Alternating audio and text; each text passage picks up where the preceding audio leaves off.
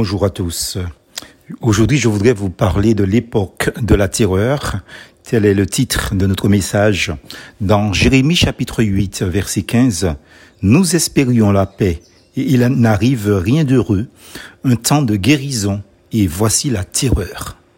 D'après le site canadien ici.radio-canada.ca, parmi les dix choses qui ont changé depuis le 11 septembre 2001, les principales, la première de ces dix choses qui caracolent en tête est selon eux, l'attentat de New York a inauguré une nouvelle ère, disent-ils. On y lit que plus rien ne sera comme avant. Et encore, le vrai exemple du terrorisme à grande échelle est là. Bref. Mais si nous nous référons à la parole du prophète cité plus haut, de Jérémie, donc, elle pourrait bien s'appliquer à notre époque. Depuis une quinzaine d'années, des kamikazes sèment le trouble et l'horreur en Europe, en Afrique, aux Amériques, bref, partout dans le monde. Pour faire allusion à la fameuse menace de Ben Laden à l'humanité, disent-ils, je cite, Vous ne serez plus jamais en paix, ni au sud, ni au nord, ni à l'ouest, ni à l'est. Fin de citation. Ceci m'amène à réfléchir sur l'identité des vrais terroristes, des gens qui sont des réelles menaces pour l'humanité. Posent-ils seulement que des bombes?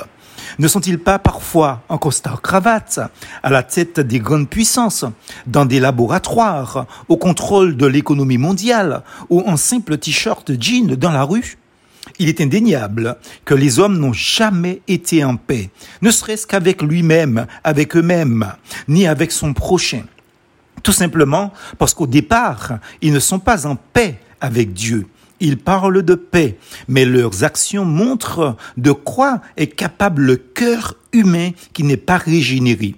En effet, dit le Seigneur Jésus dans Matthieu chapitre 15, verset 19, c'est du cœur que viennent les mauvaises pensées, les meurtres, les adultères, l'immoralité sexuelle, les vols, les faux témoignages, les calomnies. Fin de citation.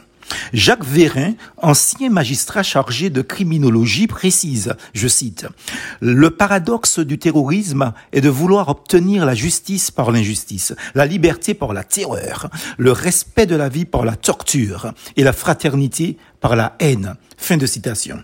À cela s'ajoute la situation de pandémie dans laquelle nous nous trouvons, un règne de terreur, entre guillemets, terrorisme ou autre, hein, fut annoncé par Jésus comme une caractéristique de la fin des temps.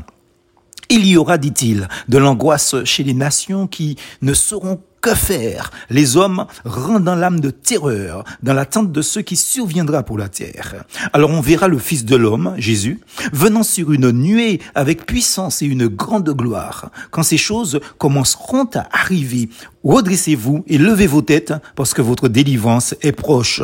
Luc chapitre 21, verset 25 à 28.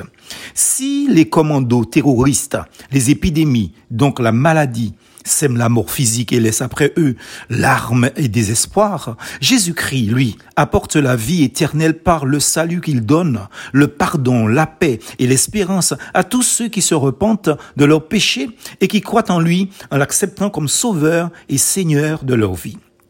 Et sa promesse est certaine, parce que Jésus est Dieu et non un homme pour mentir.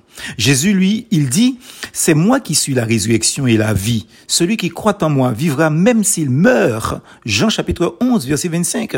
Le problème de l'homme n'est pas dans son entourage, mais dans son cœur corrompu. Plus fausse en Jésus.